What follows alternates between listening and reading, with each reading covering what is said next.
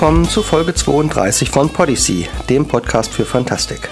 Ich bin Jens Hartmann und der Autor unserer heutigen Geschichte anonym.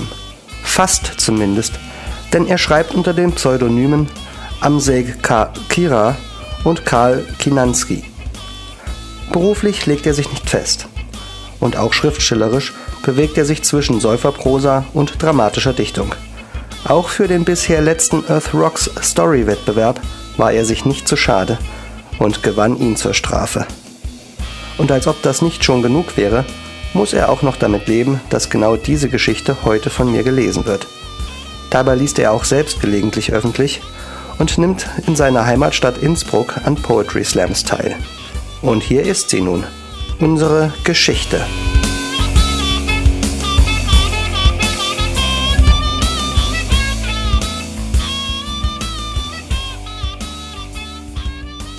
Nosenko. Es hat einer angebissen. Von Karl Kinanski. Erstes Kapitel. Ort die unendlichen Weiten des Weltalls in der Quadrupodengalaxie. Kommandant des schweren Kreuzers SK Hirnlose Angriffslust war in den dramatischen Tagen, um die es hier geht, Zarkon. Abgesehen von seinen drei Insektenköpfen wirkte der Angoner ziemlich humanoid. Zwei Beine, zwei Arme, ein Rumpf. Der Schwanz, der ihm aus dem Steiß wuchs und dessen Spitze ein Dorn zierte, fiel eigentlich gar nicht so ins Gewicht. Außer wenn Zarkon auf 180 war. Dann schlug das Teil wütend von links nach rechts und klatschte mit einem widerlichen Geräusch auf die feuerfeste Flurkachel der Zentrale. Zarkon war humanoid, doch alles andere als human. Genau betrachtet war er sogar das Gegenteil von human. Er war kalt, grausam und hinterlistig, um nicht zu sagen hinterfotzig. Mit einem Wort, der ideale Kommandant der SK Hirnlose Angriffslust.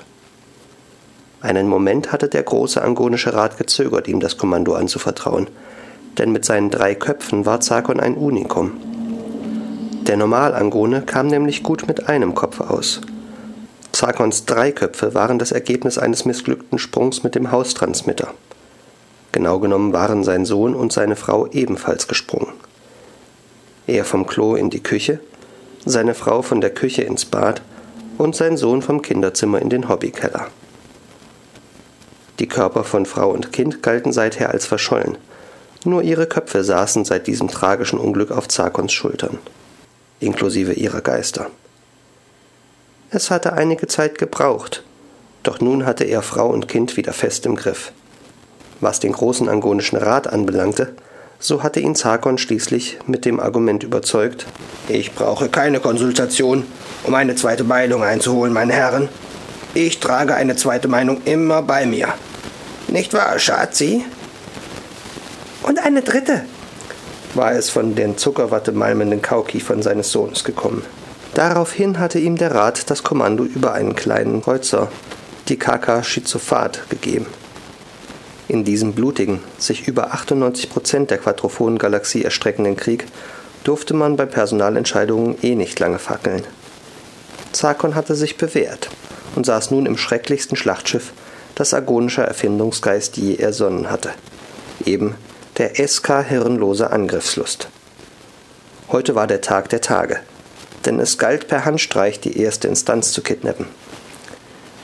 Nicht vernichten, kidnappen, lautete die Direktive des Generalstabs. Die erste Instanz, das war unheimliche, formlose Intelligenz, die die gegnerischen Armeen der Vitaler und Biola kommandierte. Ohne sie würde der Gegner im Chaos versinken. Zweites Kapitel Ort Terra Medical Tower in der pazifikumschäumten Medizinerstadt SQ. Naja, Direktorin Cook Patrick, sagte der Spezialist für neuartige Erkrankungen Clark Tabbs. Mit Viren haben wir es in seinem Fall nicht zu tun. Auch nicht mit Bakterien. Gewisse Funktionen seines Körpers werden von Zeit zu Zeit beeinträchtigt oder spielen ganz einfach verrückt, ohne dass eine materielle Ursache. Also ist es etwas Psychisches, unterbrach ihn Marina Cookpatrick ungeduldig. Die Chefin des TMT, war mit der Leistung ihres besten Mannes zum ersten Mal seit Jahren unzufrieden. Nicht, weil er im Vorliegenden nach 14 Tagen noch immer keine Diagnose parat hatte. Ja, nicht einmal die schwache Erinnerung an eine Diagnose, sondern weil der Patient Herbert Loffy Mackey, wie er da vor ihnen nackt in der Nährflüssigkeitsblase schwebte, ein besonderer Finne war. Ein Sündenbock, um genau zu sein. Mackie arbeitete in einem Kindergarten als Hausmeister und sollte sich dort im Scheißhaus einsperren, während draußen die Autokolonne des Weltpräsidenten von sieben Seiten unter Feuer genommen wurde. Nach der frechen Flucht der Schützen sollte Mackie die Schuld in die Schuhe geschoben werden. Von sieben Seiten. Wer auf den König schießt, sollte ihn besser treffen, murmelte Marina abwesend, während sie den Sündenbock nackt vor sich schweben sah. Wie meinen? Tabs blickte von seinen Instrumenten auf. Cook Patrick, der neben ihren ärztlichen Fähigkeiten über beste oder besser fatale Kontakte zum Geheimdienst fügte, sah auf. Was? Sie haben etwas von einem König und einem Treffen gemurmelt. Marina war alarmiert. So weit war sie also mit ihren Nerven herunter, dass sie schon Staatsgeheimnisse ausplauderte, wenn auch in verklausulierter Form. Ach, etwas Privates, sagte sie. Dann wurde sie dienstlich. Tabs, Sie sind der gottverdammt beste Spezialist für neuartige Erkrankungen in der gottverdammten besten Klinik auf diesem Planeten. Ich verlange von Ihnen Ergebnisse. Binnen dreier Tage. Das kann doch unmöglich sein, dass Sie so auf der Seife stehen. Tabs blickte seine Chefin entgeistert an. So außer Rand und Band hatte er die kühle Blonde noch nie erlebt. Irgendetwas ging vor, das er nicht begriff. Marinas Handy meldete sich. Sie blickte auf. Sie kannte den Code. Es war Alan. Sie verfluchte sich selber. Sie hätte nie eine Affäre mit dem legendären Chef der GIA, der Global Intelligence Agency, Alan Shelyapin, haben dürfen. Nun fand sie sich in einem Spiel wieder, wo Blut floss. Sie war Ärztin, die Direktorin des renommiertesten Klinikkomplexes der Welt. Es war absurd. Mehr noch, es war abartig, es war pervers. Als sie den OP verließ, wünschte sie sich einen absurden Augenblick lang, Herbert Lofty Mackie möchte ins Gras beißen. Dann wäre sie diese unendliche Last los, die die GIA auf ihre Schultern geladen hatte. Was hieß die GIA? Alan war es gewesen, aus Rache, dass sie mit ihm Schluss gemacht hatte. Sie hatte seine Würge- und Erstickungsspiele einfach nicht mehr ertragen können. Diese ewigen Nylonsäcke über ihrem Kopf. Und dann musste sie noch Nylonsäcke aus dem Tiefpreisshop holen. Marina hatte nichts gegen sexuelle Experimente. Im Gegenteil. Doch Allens Vorlieben waren ihr einfach zu bekloppt. Sie konnte sich noch an den Moment erinnern, wo Ellen mit einem Tiefpreis-Shop-Nylonsack und gefesselt in ihrem Kleiderschrank gestanden hatte und sie plötzlich in schallendes Gelächter ausgebrochen war. Das war der Anfang vom Ende gewesen, hatte sie gedacht, bis sie diesen ersten Anruf Allens in puncto Herbert Lofty Mackey bekommen hatte. Ein Sündenbock war zusammengeklappt wenige Wochen ehe er geopfert werden sollte. Und sie sollte ihn aufpäppeln. Ja, das hatte Alan sauber eingefädelt. Sie begab sich auf die Frauentoilette und hielt ihr Zeilinger 018 ans Ohr. Es gab nicht viele dieser Handys mit Quantenverschlüsselung. Ein Geschenk Allens. Ein Danaer-Geschenk. Ja, Alan? Was macht unsere Konserve? Sie ist noch nicht aufgegangen. Die Zeit drängt, Marina. Bis morgen muss ich Bescheid wissen. Morgen schon? Ja, sonst wird die Operation verschoben. Und das bedeutet Gefahr. Operation war das Codewort für die Ermordung des Weltpräsidenten und die Übernahme der Erde durch militaristische und profitgeile Zombies. So nannte Marina mittlerweile die Freunde Allens aus Hochfinanz und Politik. Es war ein Haufen von etwa 300 Leuten, der sich anschickte, den gewählten Präsident Josie X. Dowry aus dem Weg zu räumen und die Erde einzusacken. Wenn die Konserve bis morgen nicht offen ist, wirf sie weg, Marina, sagte Scheljepin knapp und legte auf. Marina streckte angewidert ihr Zeilinger ein. Sie wusste, was das hieß. Wenn Tabs bis morgen keine Diagnose hatte oder zumindest den Sündenbock irgendwie aufpäppeln konnte, dann musste sie Sterbehilfe leisten.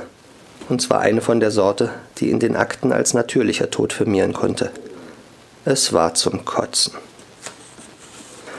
Drittes Kapitel Zur SK Hirnlose Angriffslust waren noch ihre Schwesternschiffe SK Sinnlose Gewalt und SK Blutiger Wahnsinn gestoßen. Zarkon rieb sich seine krallenbewehrten Hände. Sehr gut. Unsere neue Tarnschilde funktionieren perfekt. Jetzt hat uns der oberste Schweinepriester den Feind in unsere Hand gegeben. Gemeinsam nehmen wir die erste Instanz in die Zange und schleppen sie nach Hause. Wieso nennst du den Schöpfer unseres Universums immer Schweinepriester, Dad? meldete sich der Kopf seines Sohnes. Lass das meine Sorge sein, Sohn. Sag mir lieber, dass du stolz auf Daddy bist. Ja, ja, und wann bekomme ich meinen eigenen Körper? Zarkon wurde ungeduldig.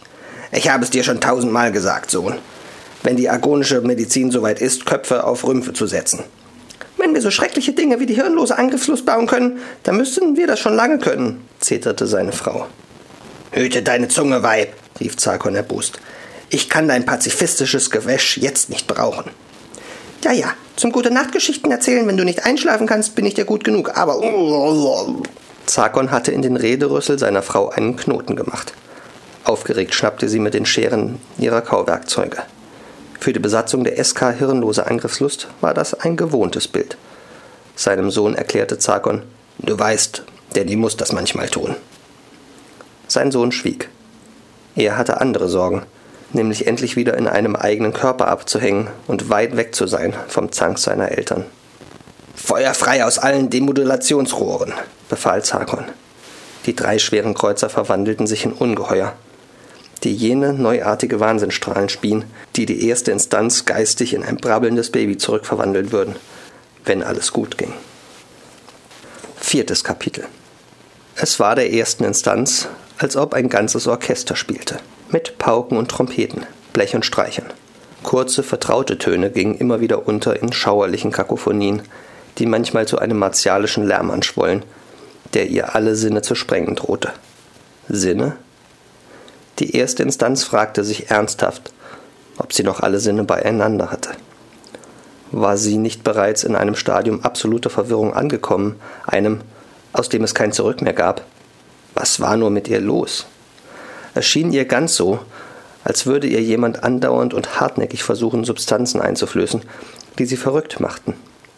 Dabei wusste sie nicht einmal zu sagen, wo diese Substanzen herkamen und welcher Natur sie waren. War sie krank und produzierte sie diese selber? Oder kamen sie von außen? Und wo zum Teufel war überhaupt außen und wo war innen? Hatte sie nicht immer gewusst, wo ihre Grenzen lagen? Bis wohin sich ihre Macht erstreckte? Dessen war sie sich jetzt gar nicht mehr so sicher. Wo endete ihr Territorium? Wo begann der fremde Raum, den sie bis dato immer so elegant draußen gehalten hatte? Und vor allem, wo waren ihre Verbündeten? Wo waren die Vitaler und Biola? Sie hatte sonst immer deren Anwesenheit gespürt, wie ein sanftes Licht.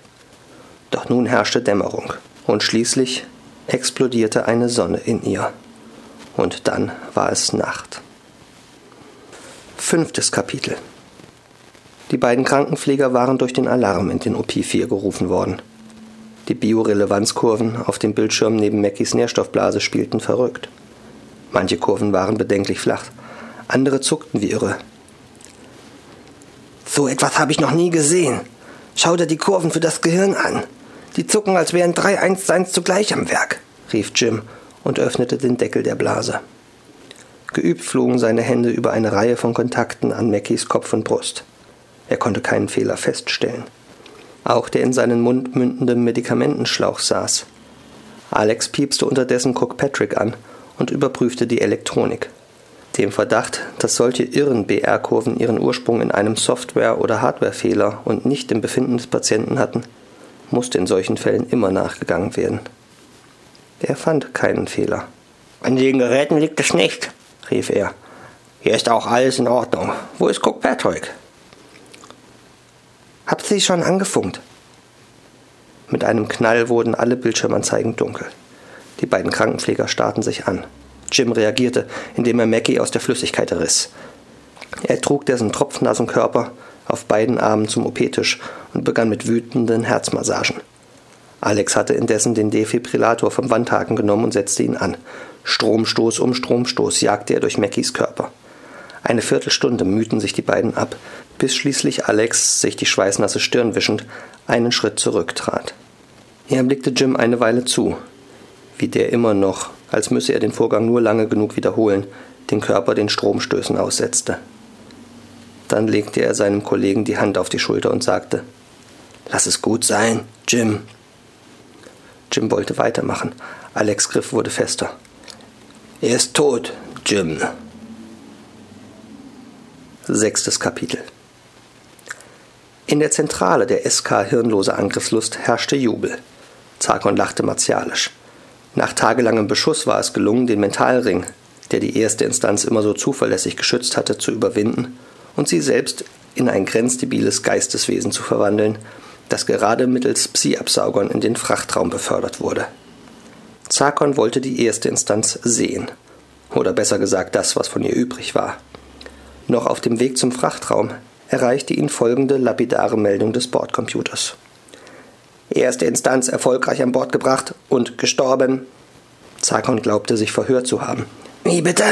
Die erste Instanz ist tot, Kommandant, wiederholte der Bordcomputer. Zarkons Frau konnte nicht umhin, ein gehässiges Glucksen von sich zu geben. Dumm gelaufen, was? bemerkte sie spitz. Diesmal ließ sich der Kommandant sehr viel Zeit, als er ihren Rederüssel verknotete. Siebtes Kapitel Marina Cookpatrick schaltete den Bildschirm ab, auf dem sie das Treiben von Jim und Alex mitverfolgt hatte. Sie lehnte sich erleichtert in ihrem Chefsessel zurück. Das nicht nachweisbare, letale Präparat, das sie von Ellen bekommen hatte, würde sie jetzt nicht mehr benötigen. Sie drehte die kleine Fiole, die wie eine Parfümprobe aussah, nachdenklich in ihren gepflegten Händen. Beinahe hätte Ellen sie dazu verleitet, einen Mord zu begehen. Was heißt verleitet? Gezwungen. Die GIA war wie die Mafia. War man einmal dabei, kam man nur mit den Füßen voraus wieder weg. Marina stand auf und schüttelte den Kopf. Sie war im Begriff, die Fiole in den Müllschlucker zu werfen, als ihr eine Idee kam, die sie zugleich faszinierte und erschreckte. Achtes Kapitel Der stellvertretende Direktor der GIA starrte auf seine Angelroute. Die Wellen des Ohio River spielten mit dem Schwimmer. Das Rauschen des Flusses war angenehm, doch hier, am Oberlauf, nicht so laut, dass es eine Unterhaltung verhindert hätte. Ein Mann in Fischerstiefeln trat an seine Seite. Ah, Nosenko. Der stellvertretende Direktor musterte den Mann und lachte. Na, seien Sie froh, dass sonst niemand hier ist. Sie wirken in diesem Aufzug wie die schlechte Karikatur eines Fischers. Also, was gibt's Neues? Alan Shell Yeppin starb wahrscheinlich an einer Dosis Black Dog 40. Ah, letal und nicht nachweisbar. Das Neueste aus unserer Giftküche. Ja, lästig in diesem Fall. Aber alle anderen Todesursachen konnten ausgeschlossen werden. Und wer war es? Unsere Gegenspionage sagt, die Leute um den Präsidenten haben etwas spitz gekriegt und zurückgeschlagen. Zuerst starb unser Sündenbock. An was wissen wir in seinem Fall leider nicht. Zwei Tage darauf Shell Yepin. Jeder ist jetzt dafür, die Operation abzublasen. Wir werden mit dem Hurensohn im Präsidentenpalast einfach weitere vier Jahre auskommen müssen. Das ist besser für uns alle. Eine Weile war nur das Rauschen des Ohios zu hören. Plötzlich stieß der stellvertretende Direktor einen Schrei aus und zerrte an seiner Angelrute. Nusenko, rief er begeistert, es hat einer angebissen.